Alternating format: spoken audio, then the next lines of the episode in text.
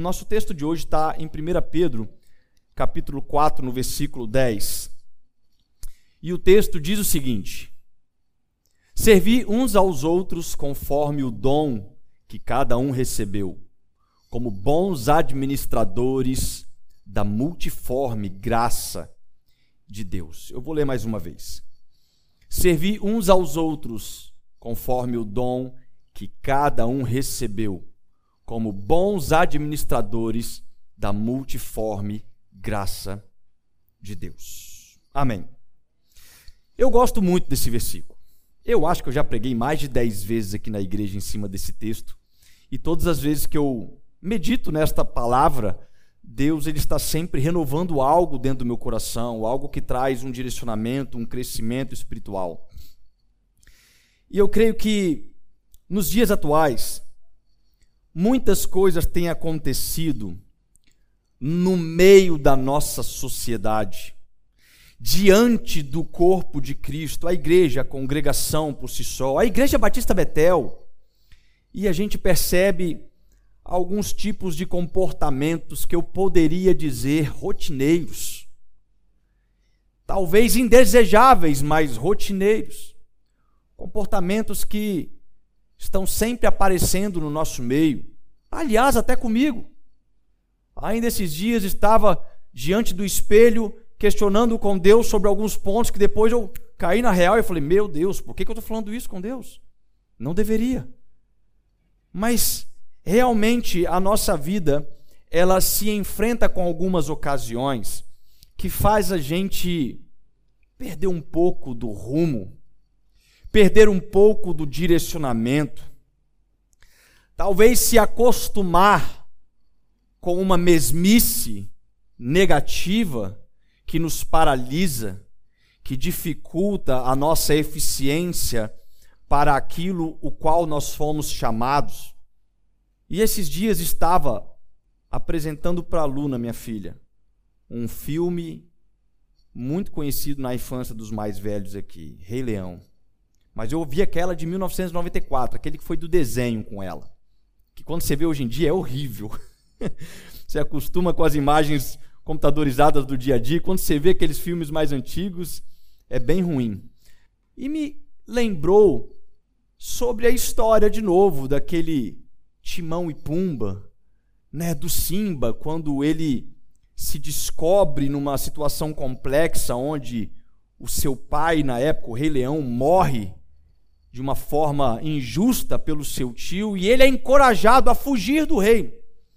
E ali ele se encontra com Timão e Pumba, cabisbaixo, com dificuldades de enfrentar os problemas da vida.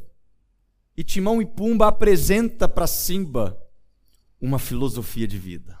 Timão e Pumba apresenta para Simba algo que ele poderia esquecer os seus problemas, viver a vida de uma forma mais leve, mais tranquila.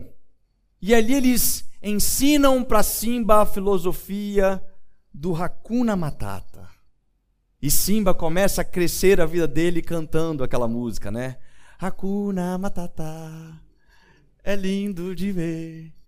Hakuna Matata, você vai esquecer os teus problemas. E ele começa a viver aquela filosofia de vida. Não sendo mais um carnívoro, começa agora a comer os bichinhos embaixo do tronco. E ele aceita aquela realidade, aceita aquela filosofia. E o que é essa expressão Hakuna Matata? Hakuna Matata é original da língua Swahili, que é presente na África, como no Quênia, na Tanzânia, e entre alguns outros povos que utilizam deste idioma. E o significado real da palavra Hakuna Matata é sem problemas Leve a vida sem problemas. Deixe a vida te levar.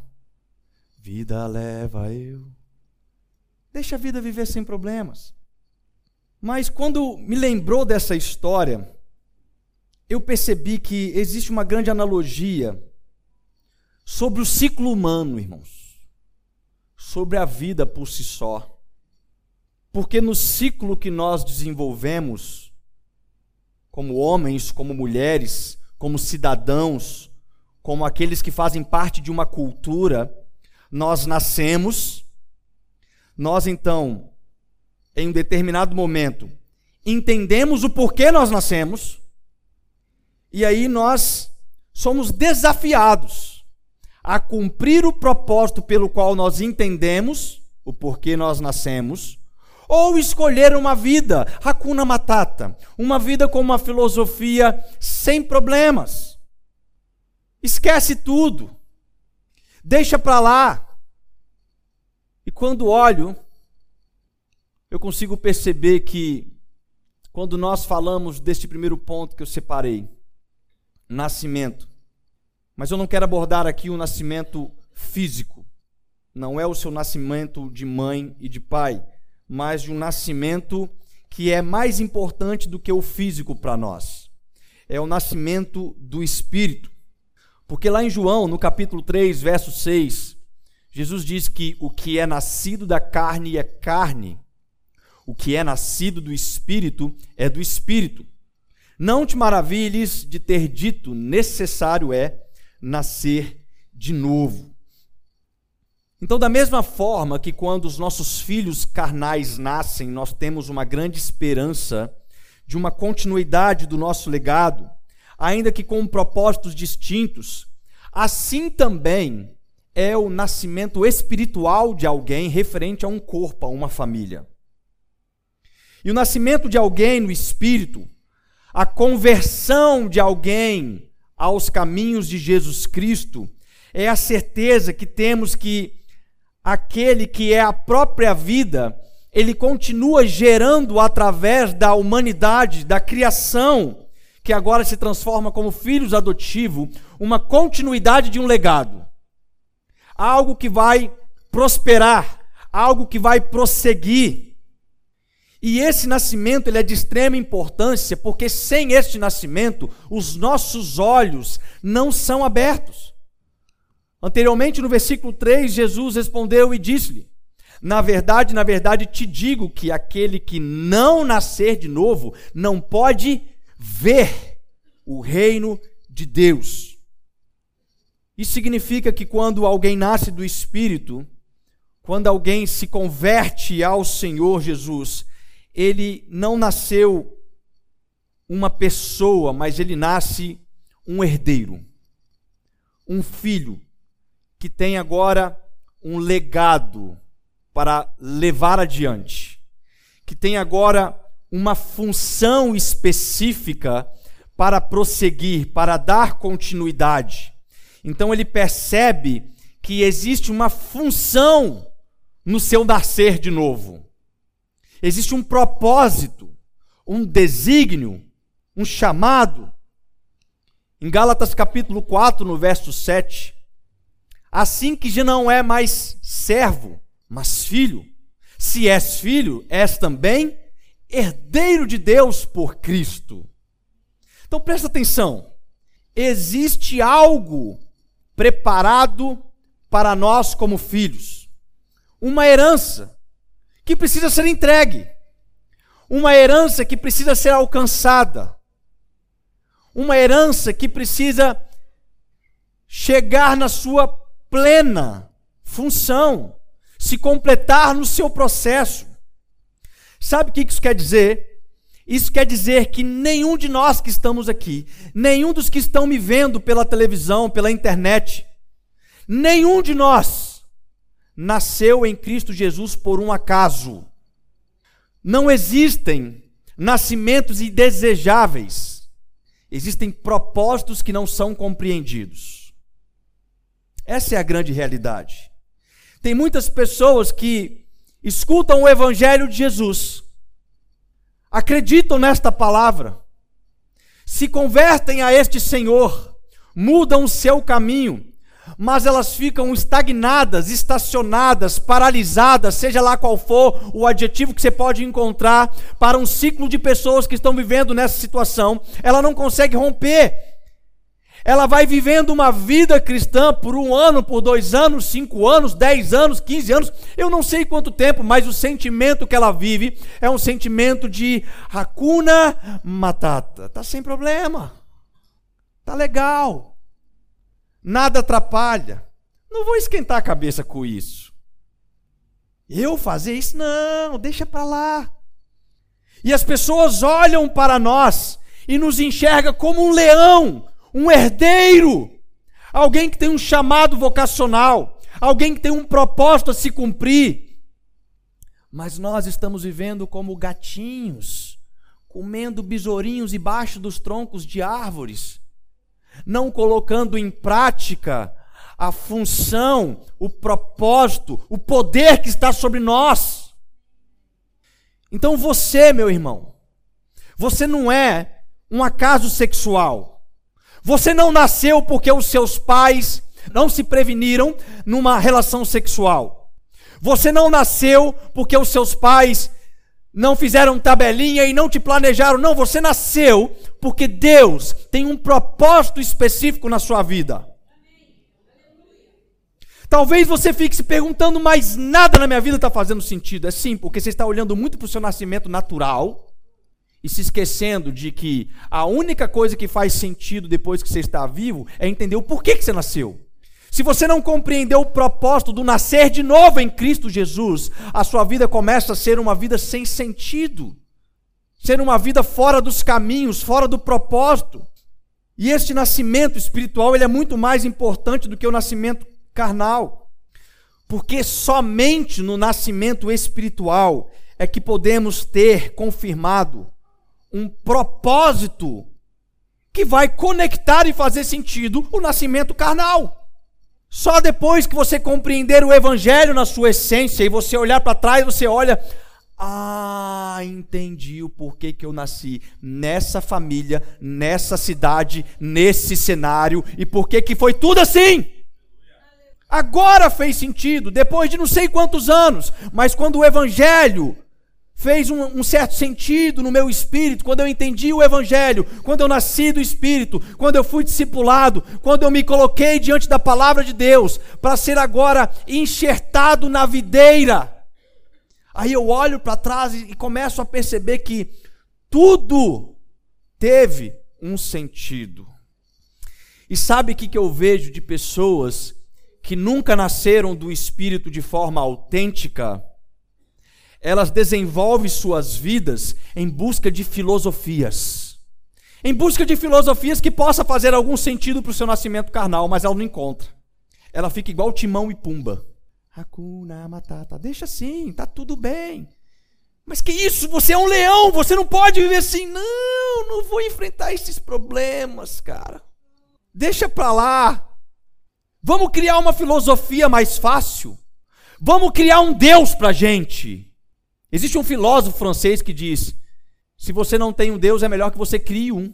E as pessoas vão criando as suas filosofias sobre a necessidade transcendental, sobre a necessidade de um relacionamento aonde ela possa encontrar algum sentido. Quem sou eu? Por que eu estou aqui? Para que eu estou aqui? Para onde eu irei? Isso são perguntas, irmãos, que permeiam a nossa humanidade desde o início de todas as coisas. E se criam essas filosofias, se criam esses questionários com um sentido: trazer sentido para a vida. Porque a vida por si só, ainda que você tenha muitas conquistas, ainda que você prospere financeiramente, ainda que você conquiste fama, ainda que você conquiste vitórias no seu rumo profissional, ainda que você tenha qualquer tipo de troféu nesse mundo. Se nós, pegarmos aqui qualquer pessoa acima de 70, 80 anos e colocar aqui na frente agora e falar o seguinte para ela: deixa para a gente três conselhos que você deixaria para todos nós que somos mais novos. Porque a vida é passageira, irmãos. Na carta de Tiago vai dizer que a vida é como um vapor de fumaça. Nós estamos aqui agora e talvez amanhã não. E a única coisa que vai fazer sentido sobre eu estar aqui agora é que se amanhã eu não estiver, o legado para o qual eu fui chamado continue prosperando na vida de alguém. Porque foi isso que Jesus fez por nós. Quando Jesus vem, ele não vem para ter uma vida abundante. Ele não vem para morar em castelos. Ele não vem para realizar desejos carnais. Jesus vem para cumprir um propósito. Ele nasceu de uma virgem, ele cresce ali como uma criança, mas sempre com uma coisa: eu preciso cumprir um propósito, porque quando eu cumpro um propósito, o legado continua sendo gerado na vida de outras pessoas, ao ponto que o plano de redenção de Deus para nós faça sentido e se complete todas as profecias. Existem promessas da herança de Deus, preste atenção Existem promessas da herança de salvação de Deus para cada um de nós, que de uma forma qual eu não sei explicar, e talvez seja até um absurdo que eu vou falar, mas de uma forma incrivelmente absurda que assim seja, existem promessas que estão entrelaçadas em nós, ao ponto que quando nós não nos debruçamos para o sentido do nosso propósito, pessoas deixam de ser conectadas nisso. É. E esses dias eu estava na frente do espelho. Falando, Deus, me manda para Tailândia. Eu quero morar numa praia, vender tererê, surfar todo dia, tomar água de coco, viver uma vida tranquila. Troço é esse, Deus, que você botou na minha vida de cuidar de um monte de crente? Meu Deus do céu! E quando eu e quando eu me perco em alguns desejos, porque não é um pecado eu ter alguns desejos desse como homem, de uma natureza caída, mas quando eu lembro sobre o porquê minha vida faz sentido, eu me lembro de quantidade de pessoas que, através dessa ferramenta, qual a graça basta, puderam escutar o Evangelho de Jesus. Porque eu entendi sobre um propósito de vida espiritual que precisa desta carne, que queria estar morando na beira de uma praia com ondas todos os dias, bronzeando os meus cabelos mas o nascimento precisa fazer sentido. Então, após o ciclo de nascimento no espírito, aí nós podemos ver o reino de Deus. E aí Jesus vai completar lá no versículo 5. A gente começou no versículo 6, foi para o 3, agora no versículo 5 ele diz: Na verdade, na verdade, te digo que aquele que não nascer da água e do espírito não pode entrar no reino de Deus. Então, primeiro ele falou sobre ver o reino. Ele fala: olha, quando você nascer do Espírito, você vê o reino. Mas depois que você vê o reino, sabe o que você precisa fazer? Entrar no reino. E para entrar no reino, tem que nascer da água e do Espírito. E isso me faz entrar no segundo ponto, que é entender o propósito. Entender o propósito, irmãos, é algo inevitável na nossa caminhada cristã. Porque somente quando você entende o seu propósito é que você consegue se posicionar. Lewis Carroll diz que se você não sabe onde quer ir, qualquer caminho te serve. Mas William Shakespeare também diz que todos os caminhos estão errados quando você não sabe onde quer chegar.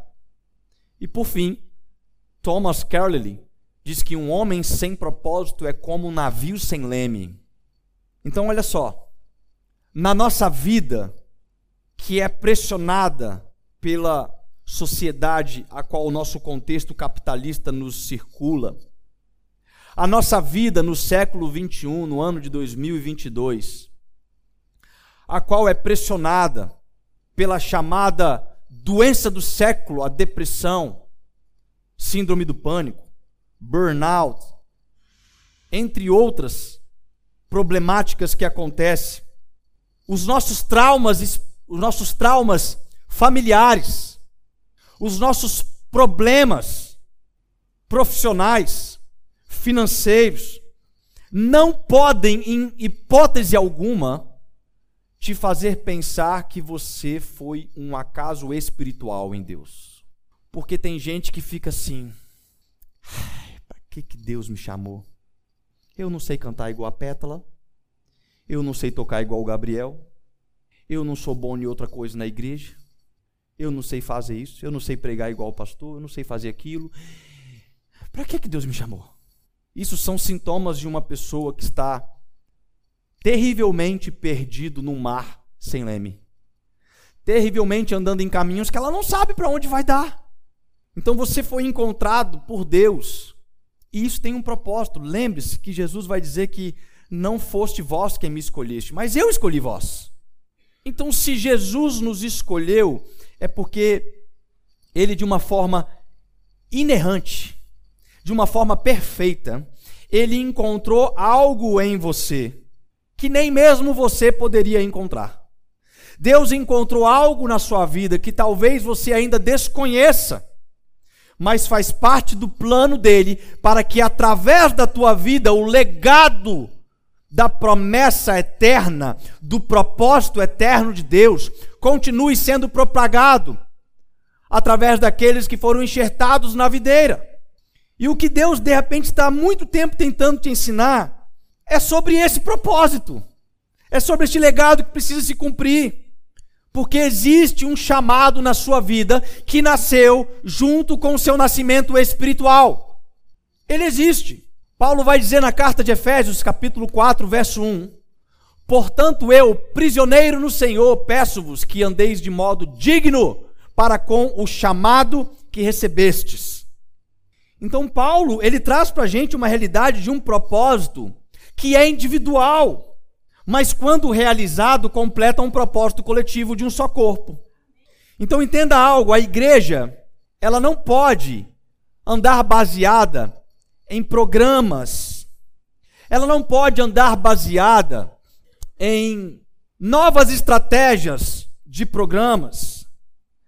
Ela não pode se esquecer em hipótese alguma que a sua função é necessária para o desenvolvimento, primeiramente, deste corpo, a qual nós nos envolvemos de forma direta, e do corpo de Cristo de forma invisível, de todo o restante da igreja de Cristo que está espalhada nos quatro cantos desta terra. Então, se você não administra sua vida para andar de modo digno como igreja, talvez você então está perseguindo a igreja. Mas isso é muito duro de ouvir. Talvez pior ainda para mim falar. Mas eu quero repetir. Se você não está andando de modo digno para o chamado ao qual você recebeu, talvez você está perseguindo a igreja. Porque olha aqui que Jesus fala em Lucas 11, 23, que aquele que não está comigo é contra mim, e aquele que comigo não ajunta, espalha. Então você imagina aqui numa equipe de louvor, e a gente coloca uma pessoa para trocar um instrumento, e aquele instrumento é importante para o desenvolvimento daquela liturgia de adoração, da banda. E aí aquela pessoa ela é colocada aqui na frente, e quando ela é colocada aqui na frente com o violão, ela fica parada o tempo inteiro. Inclusive na música que ela iria começar. E as pessoas falam, é você que começa, é o violão que começa. E aquela pessoa fica ali de forma indigna, prejudicando o restante da banda. Ela está somando ou ela está atrapalhando? Está atrapalhando. Existe um ditado muito conhecido que muito ajuda quem não atrapalha. Já é uma ajuda muito grande se você não estivesse aqui atrapalhando. É claro que eu estou usando o exemplo do ministério de louvor, mas eu quero que a gente faça essa aplicação dentro do corpo de Cristo. E qual é esse propósito? O nosso propósito coletivo é propagar o reino de Deus. Lucas 17, verso 20 e 21. Certa vez, tendo sido interrogado pelos fariseus sobre quando viria o reino de Deus, Jesus respondeu: O reino de Deus não vem de modo visível, nem se dirá aqui está ele ou lá está, porque o reino de Deus está entre vós. Então Paulo vai dizer: andeis de modo digno. E ele nos coloca uma afirmação de sermos um movimento. Olha o verbo que Paulo utiliza. Ele fala andei. Isso é uma ação, isso é uma atitude, é um movimento. Só que tem crente que não está em movimento, e crente que não está em movimento se transforma num monumento. Ele vira um monumento histórico da igreja, porque ele deixou de ter movimento no seu chamado, no seu propósito, naquilo que ele foi designado para fazer. Os irmãos estão comigo, amém? Então, o que é modo digno, irmãos? Modo digno é ter consciência do próprio valor.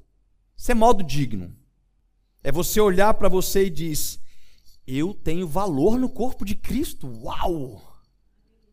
Jesus me escolheu para ver o reino, entrar no reino e ser participante da edificação do corpo de Cristo através da multiforme graça de Deus que habita em nós. Existe valor em vocês, meus irmãos. Existe valor em nós. Então você não deve olhar e viver a sua vida cristã como os outros pensam que você é. Você deve viver a sua vida cristã como Jesus quer que você seja. Porque foi Ele quem te escolheu e Ele quem distribuiu para todos nós estes chamados, estes talentos, estes dons. Mas a realidade é que nós estamos vivendo um momento de racuna matata. A impressão é que a gente está rodeado de leões vivendo como gatinhos. Leões que deixaram de ser carnívoros. Ainda ontem estava vendo um documentário de animais sobre leões. E aí, em um determinado momento, aquele grupo de leões que tem o macho alfa estavam comendo uma caça que eles pegaram perto de uma de um rio. E aí um crocodilo bem grande se aproximou enquanto aquelas leoas estavam comendo e ele iria abocanhar uma daquelas leoas ou tentar roubar a caça. E aquelas leoas, elas olharam para aquele crocodilo e até tentaram amedrontar, mas aquele crocodilo abria a boca e de repente o leão chegou perto e deu aquele rugido.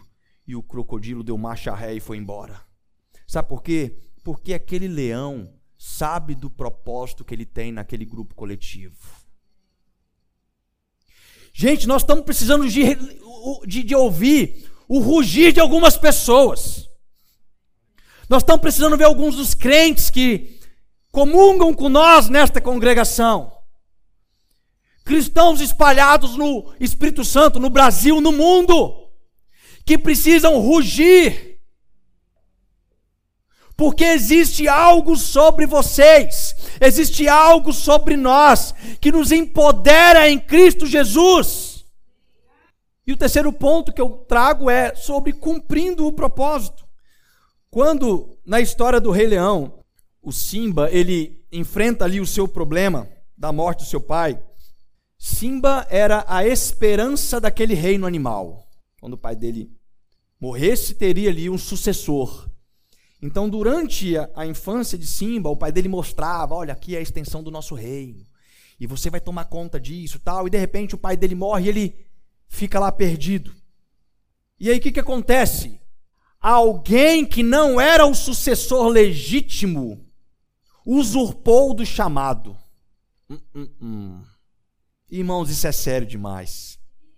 Quando aquele tio do Simba, chamado Scar, ou Oscar, Scar, né? Acho que é Scar, que matou o pai dele, consegue amedrontar Simba, aquele camarada agora usurpa daquele reino, ele toma a posição que não é dele, e com aquilo o reino começa a ser destruído.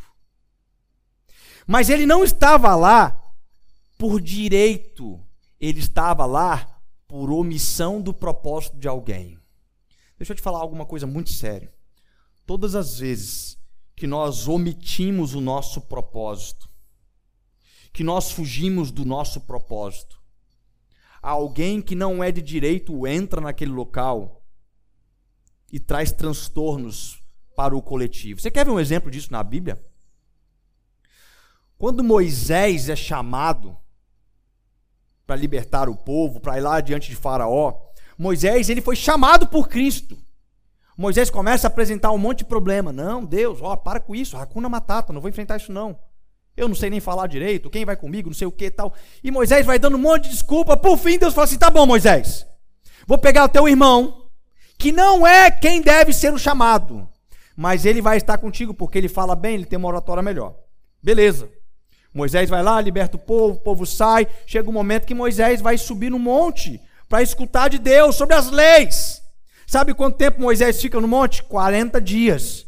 Quando ele volta do monte, irmão, sabe o que, que acontece? Arão. Arão que não era chamado para liderar o povo. Arão que não era escolhido para fazer o que Moisés fez, mas pela omissão do propósito de Moisés, Arão estava lá e fez, sabe o quê? Um bezerro de ouro para o povo adorar. Todas as vezes que nós omitimos o nosso propósito, alguém que não é de direito vai construir bezerro de ouro às pessoas ao nosso redor. E isso é grave. Isso é sério. Depois que Simba se encontrou com aquela filosofia, ah, não, o importante é fazer o que me faz feliz. Eu não quero lembrar daqueles problemas. Lembrar daqueles traumas é complicado. Lembrar daquele abuso de autoridade espiritual que eu tive, que me paralisou no meu chamado, é complicado. Lembrar daquele problema que eu tive com o irmão da igreja, que quase me fez pensar que Deus nem mesmo existe. Ah, não, deixa eu criar minha filosofia. De vez em quando eu vou na igreja, de vez em quando eu faço uma oração e eu vou vivendo Hakuna Matata, sem problemas. E quando você olha para a posição que você deveria exercer, existe alguém que não foi chamado para estar ali destruindo aquilo que deveria ser o seu dever de construir. Então, todas as vezes que você foge do teu propósito, pessoas morrem. Todas as vezes que você sai dos seus caminhos de propósitos espirituais para satisfazer os seus desejos e sonhos carnais, pessoas morrem. Talvez você encontre uma boa filosofia de vida nos seus caminhos próprios. Pessoas morrem. E quando pessoas morrem, e você chegar na sua idade próximo da velhice, próximo da morte, aonde a gente começa a fazer uma retrospectiva da vida, ou quem já passou muito perto da morte, sabe do que eu estou falando? Que consegue olhar para trás e para a vida e falar assim: o que, que é a vida? Pouco tempo atrás, irmãos, nós perdemos quatro pessoas, eu falei sobre isso. Fiz quatro enterros em 30 dias. Foi os 30 dias mais difíceis que eu já enfrentei como pastor. E todas as vezes que eu estava diante daquele defunto, pessoas amadas, pessoas que eu gostaria que estivessem vivas. Eu refleti sobre isso. Falei, o que, que é a vida? Será que a vida é uma criação de filosofias para agradar os nossos próprios desejos carnais? Ou será que a vida só faz sentido se eu nascer de novo e cumprir um legado que, ainda que eu morra, as promessas de eternidade continuem sendo propagadas? Então a sua linhagem é uma linhagem real. A sua linhagem é uma linhagem que te colocou dentro do reino. Um reino que tem o rei. Não é o reino do rei leão, apesar do nosso rei ser um leão que ruge. Mas é um reino de um Deus criador dos céus e a terra, todo-poderoso, que vai cumprir todas as suas, as suas profecias. Então é tempo de nos levantarmos e enfrentar os nossos problemas. É tempo de olhar para a nossa vida espiritual e dizer: ok, o meu problema é esse pecado, vamos enfrentar esse troço que, que eu preciso é discipulado, pastor? O negócio é o seguinte: eu tenho essa fraqueza espiritual. Eu estou caindo nesse pecado aqui, pastor. Mas eu preciso de oração. Eu não quero que as pessoas me condenem, mas eu preciso de força, pastor. Ore comigo. Meu irmão, ore comigo. Olha, meu problema é você, fulano. Meu irmão, você está sendo um problema na minha vida espiritual, mas eu quero que a gente se perdoe. Vamos nos unir em oração. Vamos criar um projeto. Vamos fazer a função a qual nós fomos chamados. Vamos proclamar o reino de Deus. Porque lá em Romanos 8, no versículo 28, Paulo diz: Todas as coisas cooperam para o bem daqueles que amam a Deus, vírgula. Esse versículo não acaba aí, gente. O versículo continua dizendo: daqueles que são chamados segundo o seu propósito. Então, se você está no propósito de Deus, tudo vai cooperar para o bem. Mas aconteceu isso isso vai cooperar para o bem. Mas Fulano morreu, porque isso vai cooperar para o bem. Mas eu, eu tive esse prejuízo, porque isso vai cooperar para o bem. Não é sobre encontrar plenitude numa felicidade carnal, mas é sobre encontrar eficiência no chamado espiritual ao qual nós somos colocados em Deus. E é por isso que, para viver o Evangelho de forma autêntica, a palavra diz que se a semente não cair na terra e não morrer, ela não germina. Primeira coisa que eu tenho que estar pronto para seguir a Jesus. Tomar a minha cruz. Sabe o que é isso, irmãos? É morrer.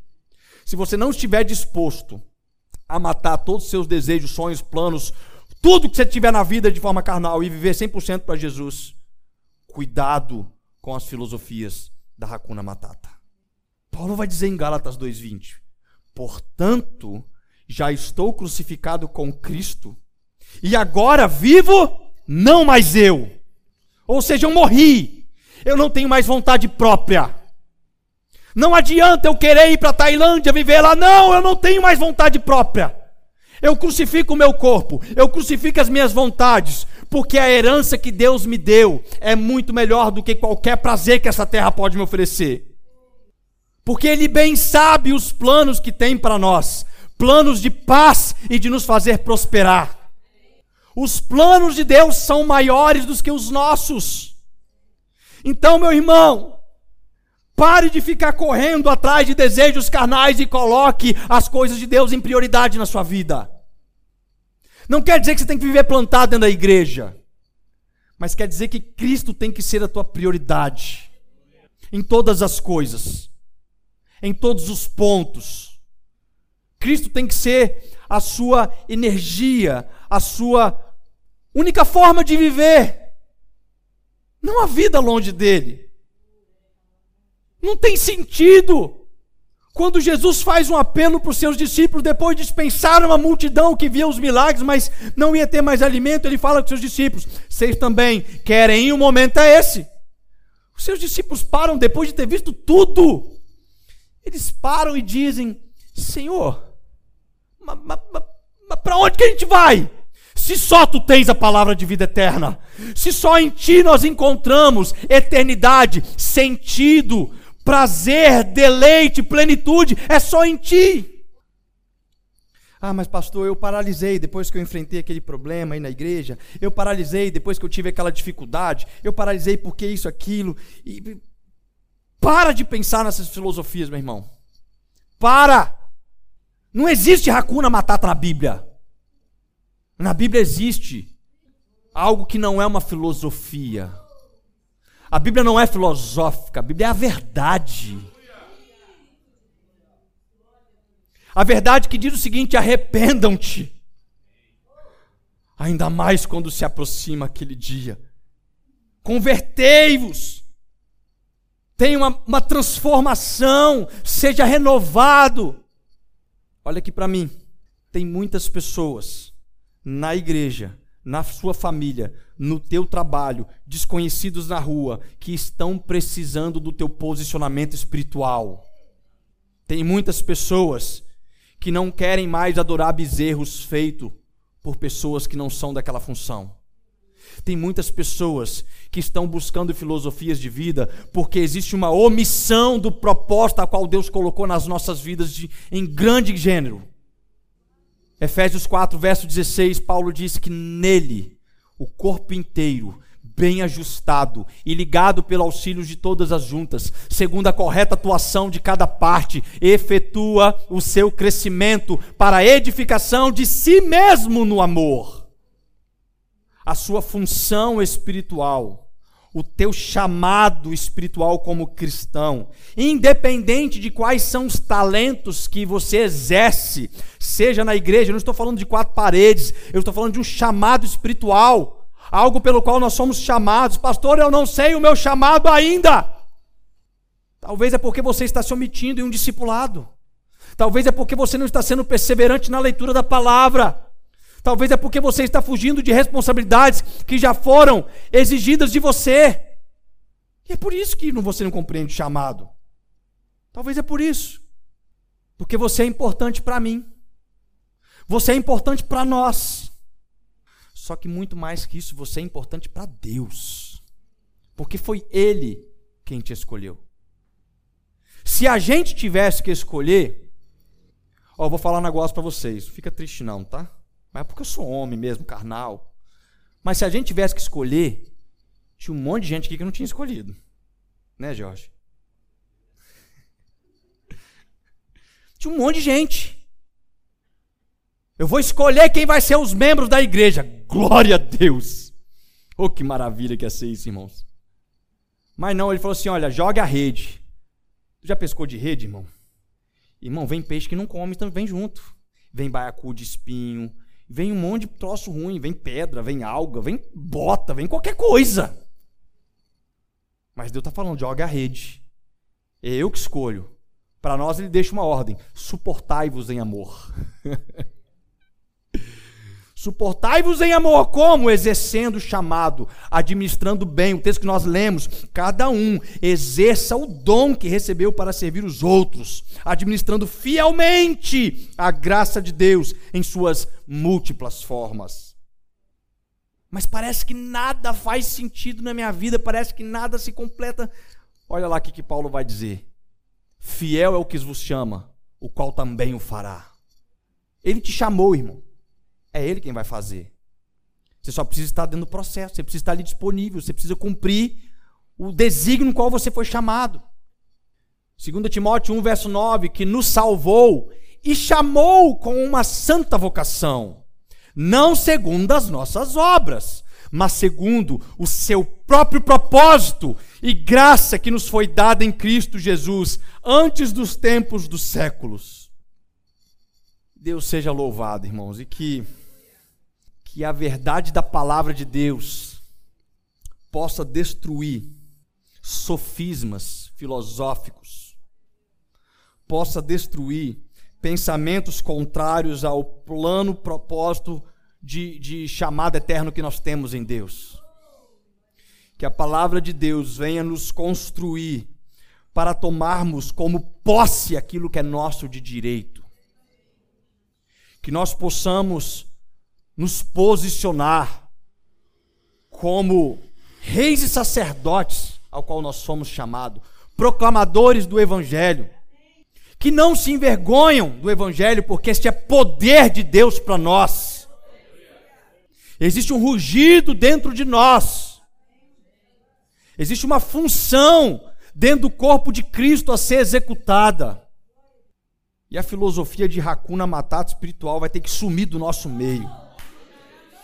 Tem problema nenhum você ver Rei Leão, meu irmão. Eu gosto de ver filmes com a minha filha. Tem problema nenhum. Mas tem um problema você viver essas filosofias. Todas as coisas são lícitas, mas nem todas as coisas convêm.